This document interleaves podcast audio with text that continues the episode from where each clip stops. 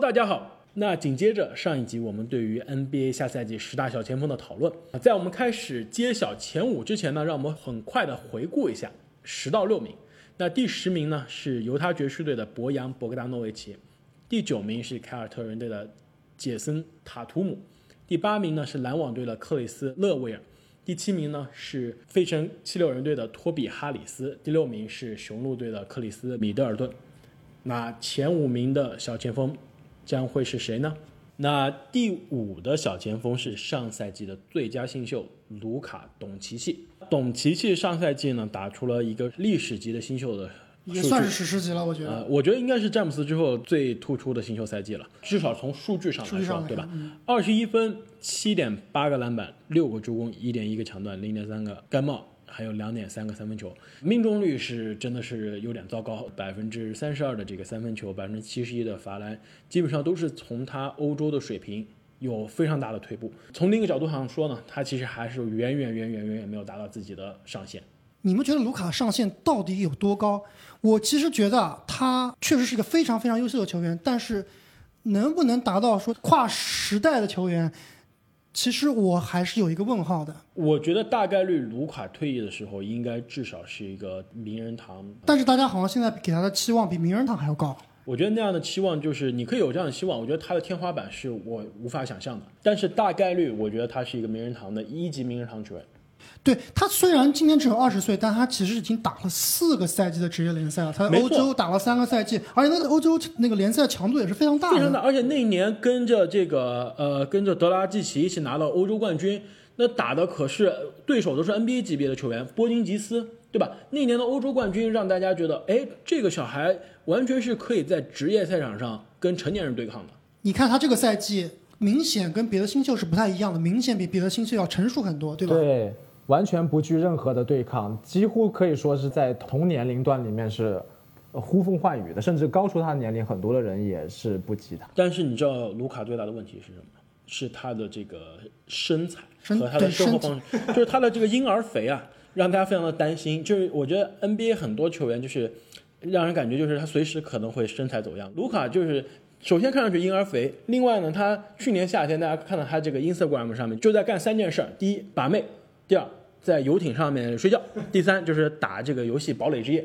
不干其他事儿了，不练球哎，这好像跟那个波金吉斯差不多啊，他们俩。波金吉斯这个夏天一直是在训练，他的肌肉已经是增加了至少，据说增加了至少二十磅肌肉。我之前关注他的 Instagram 都是在把妹。呃，那是他可能受伤之前表象呃表象受对，关键是卢卡他的这个生活方式让我想起了小牛之前的一个民宿，帕森斯高富帅，所以说这是有一个让我非常担心的点。我觉得他和帕森斯还是有很大的不同的。呃，对，次回这颜值还是差很很多。对，我们又回到这个现场看球流啊，现场看确实感觉他这个全身的这个肌肉啊，跟黑人其实是有比较明显的差别，不是那么紧致，他就是有有给人婴儿肥的感觉。但是我觉得他基本上上赛季是独行侠唯一可以拿得出手的球员，他的帮手实在太少了。在下个赛季有波音吉斯，只多了一个帮手。波恩吉斯在内多了半个线半个帮手，半个强。势加盟以后，我觉得会释释放他的一部分的这个进攻天赋啊。董琪琪还有一点让我觉得非常的担心，就是他在防守端，他防守的高阶数据啊虽然不难看，但是我觉得他防守端还还是体现出很多新人会犯的一些低级的错误。另外一方面就是他防守端还是有的时候会跟不上。我觉得是因为这个他们还没有创造这种赢球的文化。上赛季他们输球实在输的太多了。如果当你每一场都输大比分输的时候，你是不会有积极性去防守的。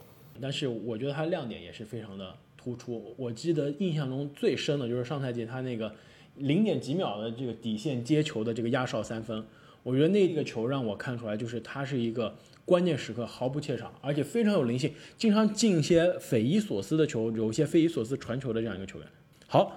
那第五名的这个小前锋说完之后呢，我们到了第四名。第四名就是这赛季同样啊刚刚转会去了迈阿密热火队的这个吉米巴特勒。巴特勒呢，上赛季也是打了一半换了球队，从森林狼到了这个费城七六人，场均呢十八点七分，五点三个篮板啊，四个助攻，一点九个抢断，零点六个干帽，啊，典型的吉米巴特勒数据。呃，上赛季呢，其实吉米巴特勒，我觉得在七六人明显的是打的比在森林狼更有气势，特别是季后赛，呃，特别是季后赛，我觉得其实季后赛，尤其是打猛龙的那个系列赛，让我觉得他才是老大。让我觉得就是没有了这个大帝，其实七六人还能打，但是没有了这个呃这个巴特勒，我觉得七六人就基本上是完全毫无招架之力。下个赛季他又迎来了这个单独带队的机会，我觉得他下赛季会迎来又一波爆发，而且他已经多次向我们证明，他是一个不会因为签了大合同而止步的男人，他的数据应该会持续的这个因为因为这个单独带队而增长。而且这个球员多次遭遇这个抓马啊，包括在森林狼也好，在这个七他从小的，这个生活啊，就是非常的这个。他是个非常非常怪的人。非非常抓马因为他小时候他被他自己的家人遗弃了，然后一直是基本上活在这样一个曾经是活在社会边缘的人，被被人收养，然后篮球的经历也是从一个比较坎坷，没人知道的一个小球员一步步一步打出来，一步打到对，NBA。从抓马中 NBA 的前两个赛季基本上也是没有没有怎么听过这个名字没有听过这个名字，后来现在成为了多年全明星。可以说是从抓马中涅槃而生的一个球员。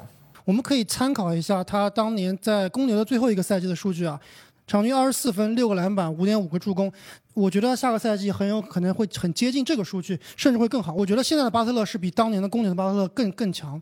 更成熟、更全面成熟我觉得巴特勒是一个典型的数据其实很好看，但是数据不能代表他完全价值的球员。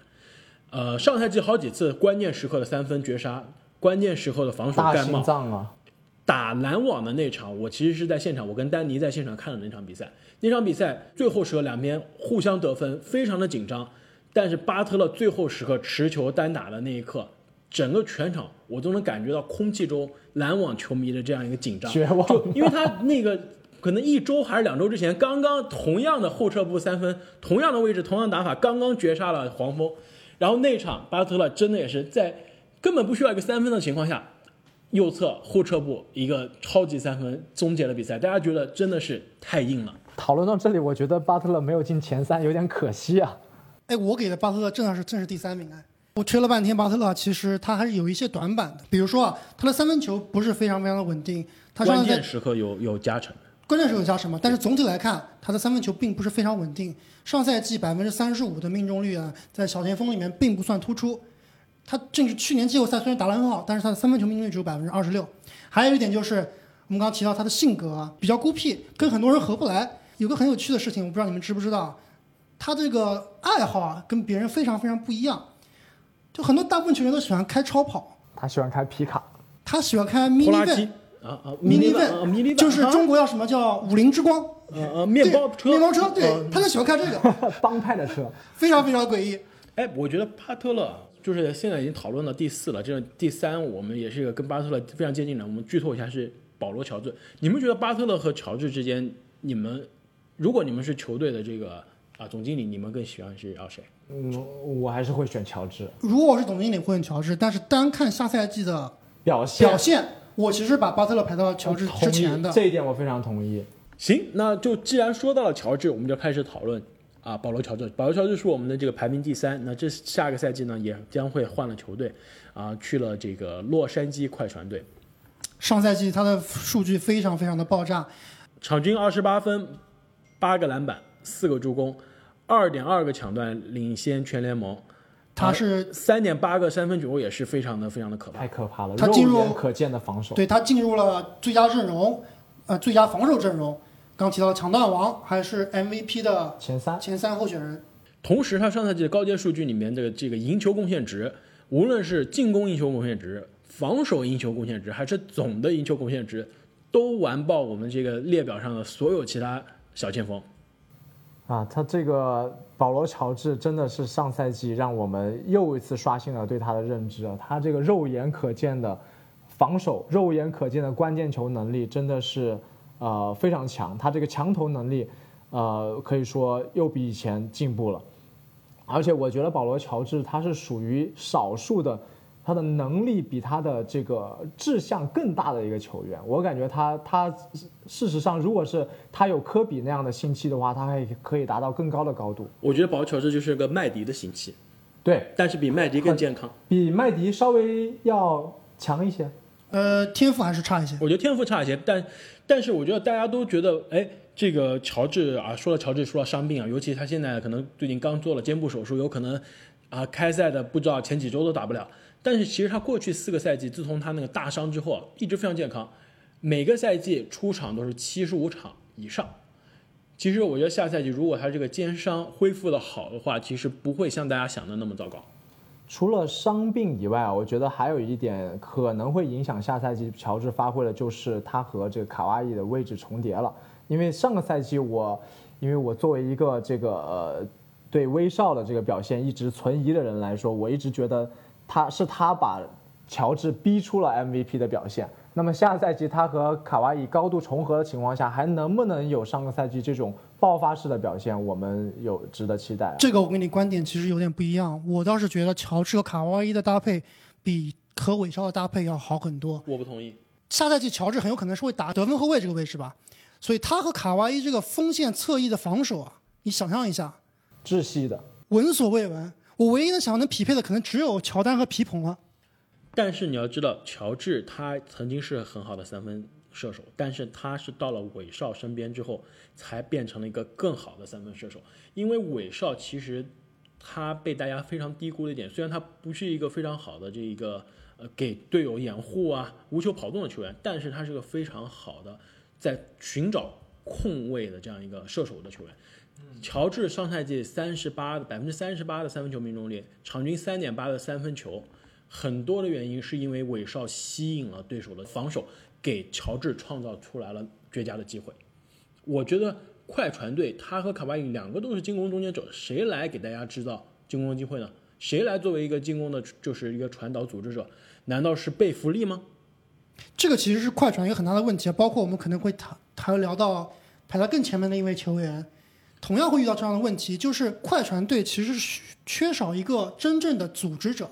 刚才你说到这个上赛季保保罗乔治的比较好的数据是跟韦少很有关系的，但是我有个有一个数据你可以参考一下，上赛季他的三分球就是被助攻的三分球是百分之六十七，比前一个赛季百分之八十要低很多。什么意思呢？就是说他上赛季很多情况是强投的，对不是传球的。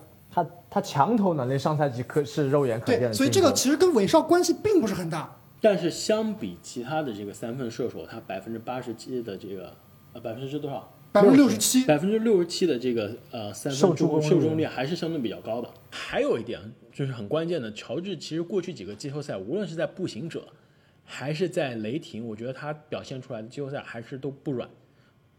尤其是我印象最深的是打詹姆斯的那一年的季后赛首轮，虽然被詹姆斯骑士横扫了，但是他打的数据第一非常好，还有一场是跟詹姆斯一直打到了最后的这个时刻啊，完全体现出来一个可以跟詹姆斯面对面对抗的这样一个水平。而且大家不要忘了，保罗乔治的这个成名之战就是连续几年在季后赛在在东部跟詹姆斯跟詹姆斯对决，那时候他就是二十一岁、二十二岁的一个年轻人，所以说他是一个能在大场面和巨星对抗的这样一个呃非常强劲的球员。己已经是巨星了。对好，那说到巨星呢，我们下面不得不说这个 NBA 历史上数一数二的 The GOAT，数三数三的，呃呃呃数三，呃我不知道数三是是你还想把谁放在前面？保五争三啊，啊，这就保有保五了 啊，那就是湖人队历史上最伟大的球员，科比布莱恩特。罗伯特霍里啊，其实呢就是勒布朗詹姆斯了。詹姆斯呢上赛季可能打了一个他希望让大家所所有人都忘记掉了一个赛季，甚至我觉得可能他在他眼里是更像啊乔丹的奇才的某一个赛季啊。数据一样是非常好看，二十七分、八个篮板、八个助攻啊，非常的全能。然后命中率呢百分之五十一，已经基本上达到了他之前在热火的这样一个呃高效的赛季的水平。但是球队没有进季后赛，所以而且自己也不健康，所以我觉得这一系列的问题让我们不得不把詹姆斯在这个排名上打了个折扣，现在只能放在第二名。其实去年如果詹姆斯不受伤，他的状态是有明显的下滑，但是湖人肯定还是能进进季后赛的。哦，那进季后赛是没有问题。这点我们是都相信的。我觉得啊，在这个湖人的历，刚才我们提到了湖人的历史，那么詹姆斯他想要在湖人的历史上留下自己的一笔，那么其实还有很远的路要走。呃，但是呢，这反过来又会告诉我们，作为詹姆斯这样一个好胜心这么强的人，他肯定会在生涯巅峰最后的这几年里面全力去争冠，不然他在湖人的生涯就是失败的。我说实话，我觉得詹姆斯的下赛季是他夺冠真正夺冠机遇的最最呃，不能说唯一了，可能是最好的一个机会了，就剩下来的赛季中最好的一个机会了。第一，他这个伤病基本上恢复了；第二，浓眉哥啊，AD 这个非常脆的人，他下赛季也是健康的。那第三呢？他们还有张铁林啊，还还有张铁林，非常关键，非常的关键。第三呢，我觉得关键的是一点就是。西部虽然下赛季有很多的强队，但是很多强队都是新球队，还没有一支球队能立刻有一个稳定的阵容，打造一个王朝的这样一个水平的球队。所以说，任何人都有可能。虽然我们预测中我们把湖人放在常规赛很靠后，但我觉得季后赛就像你们说的，一个非常专注、想要赢球的季后赛老詹，非常的可怕。毕竟他也是拿来和乔丹比较的人，而且刚刚说不是保五增山吗？刚刚说了，就是说，整个夏季湖人的操运作，还有包括老詹的这样一个意向，他们还是倾向于整个队都会倾向于在短期内全力争冠。这个是我觉得下赛季看好詹姆斯发挥的一个一个重要的因素。我觉得下赛季詹姆斯的策略应该和前一个赛季是一样的，就是常规赛打养生球，啊，不用太出力。让自己的球队在季后赛呢有一个稍微比较好的位置，然后季后赛发力。那上赛季失败了，就是因为养生球打着打着就受伤了。这其实是下赛季也有一个坑挖的太大了，以至于一个脚一一只腿断了一只腿就跳不出来了。所以这也是一个非常非常大的健康因素，其实是老詹的最大最大的这个 concern，对吧？对，毕竟三十五岁的一个老汉了，对吧？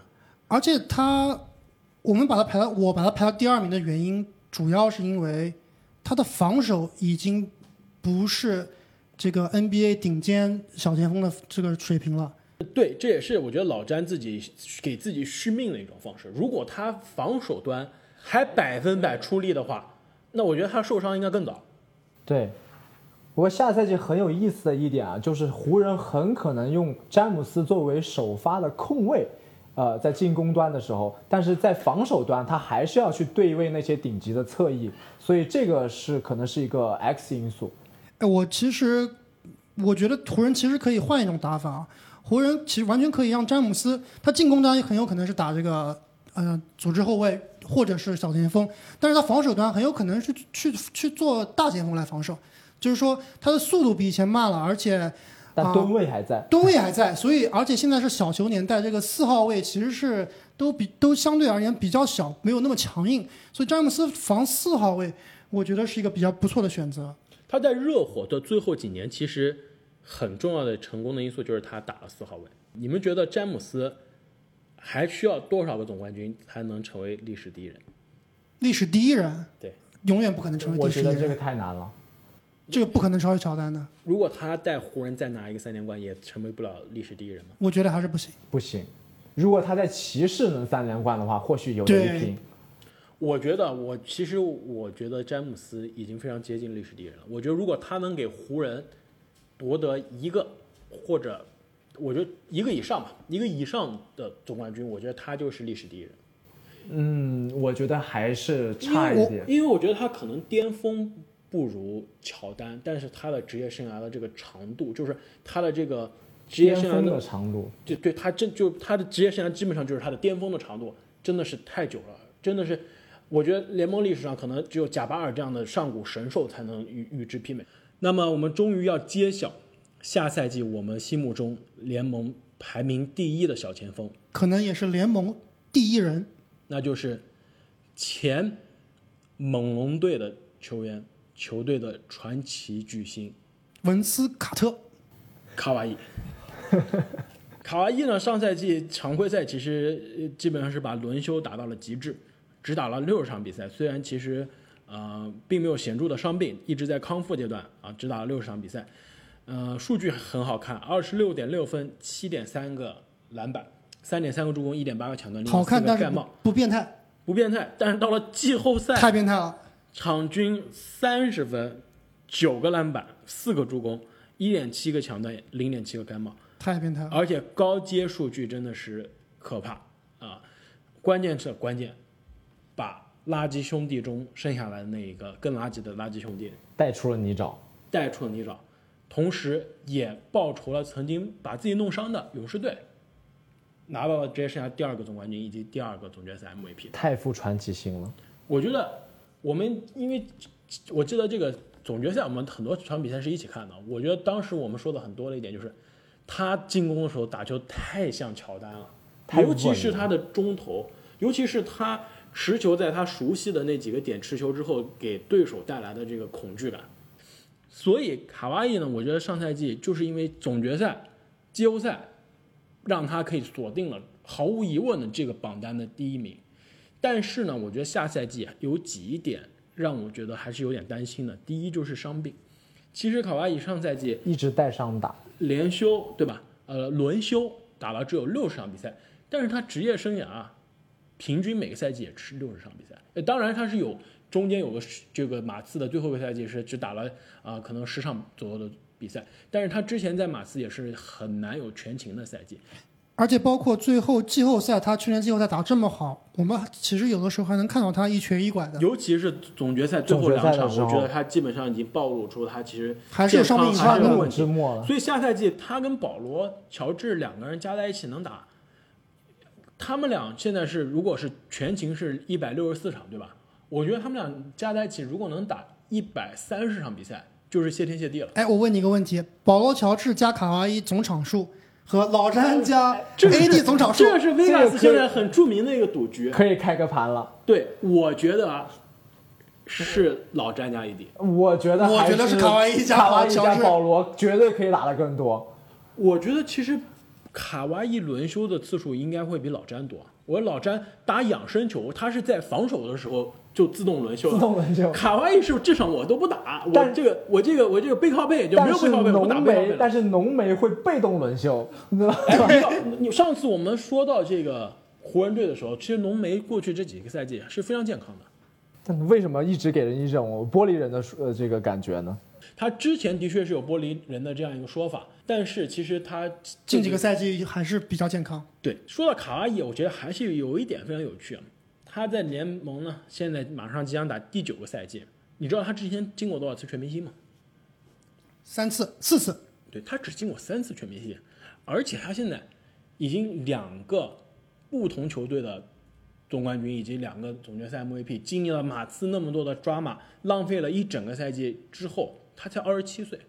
二十七岁的是什么概念？二十七岁就是乔丹和詹姆斯拿自己第一个总冠军，对，差不多这样的年份。所以说，对于卡哇伊来说，他已经两个总决赛 MVP，两个总冠军到手了，而且两次分别打败的是啊、巅峰的热火的詹姆斯，历史级的球队，以及这个虽然是缺少缺啊缺少 KD，但是也是一个王朝历史级的王朝球队。我觉得这两个 FMVP 在二很有含金量。在二十七岁之前能拿到，真的是非常有含金量。所以他下接下来一定会力争常规赛 MVP。如果卡哇伊给快船带来另一个总冠军，并且再拿一个 FMVP，他的地位超老詹了。不可能啊！哇，我觉得你这个典型的詹黑啊！为什么就三个总冠军就可以超老詹吗？但我觉得他可以放到历史前十的讨论里面。我觉得历史前十以上有点快，但是如果以这个速度发缘对以这个速度发展下去，历史前十绝对是可以讨论的。对。对，超老詹有点夸张了，但是可能会超 KD 了。嗯，我觉得这个 这个非常有趣，有这个待商榷啊这个讨论非常有趣，因为 KD 的两个总冠军虽然都是 FMVP，但是多多少少让大家觉得不是他的，对吧？就是说让他觉得是我真的是。呃，也不能说抱大腿吧，就是大家把大腿放到一起，硬凑出来的一个总冠军。卡哇伊的这两个总冠军，感觉真的是为自己，嗯就是真的是自己但你们争取过来。不要忘了，卡哇伊下个赛季他将失去范乔丹的辅佐，这对他的表现将会是影响是致命的。哎，我好像没想到这点啊。是不是？所以我们是不是要现在立刻把他的排名同？时他还失去了张铁林。哇，更更严重。更重要的是，他失去了豪哥。其实你想，在 NBA 上过场的、打过球的华人球员，对吧？就那么多个，但现在有三个华人球员都有总冠军是吗？都总冠军戒指了，对，只要你有华人球员在你的队大概率你就要夺冠。所以说，没有这么多这个关键因素加持，卡哇伊下赛季能不能夺冠是非常大的一个问题。那么，经历了上下集两集节目的讨论，我们终于把小前锋的列表列完了。那下一期呢，我们会跟大家盘点 NBA 下赛季的十大大前锋。那么，胖虎一号和胖虎二号，谁能进入前十，谁能进入前十五，我们将会下一集跟大家揭晓。各位观众朋友们，一定要记得这个转发、点赞，并且订阅我们。对于节目有什么想法，有什么想让我们聊的话题，也请在留言中告诉我们。谢谢大家的关注，我是开花，我是正经，我是阿木，我们下期再见。再见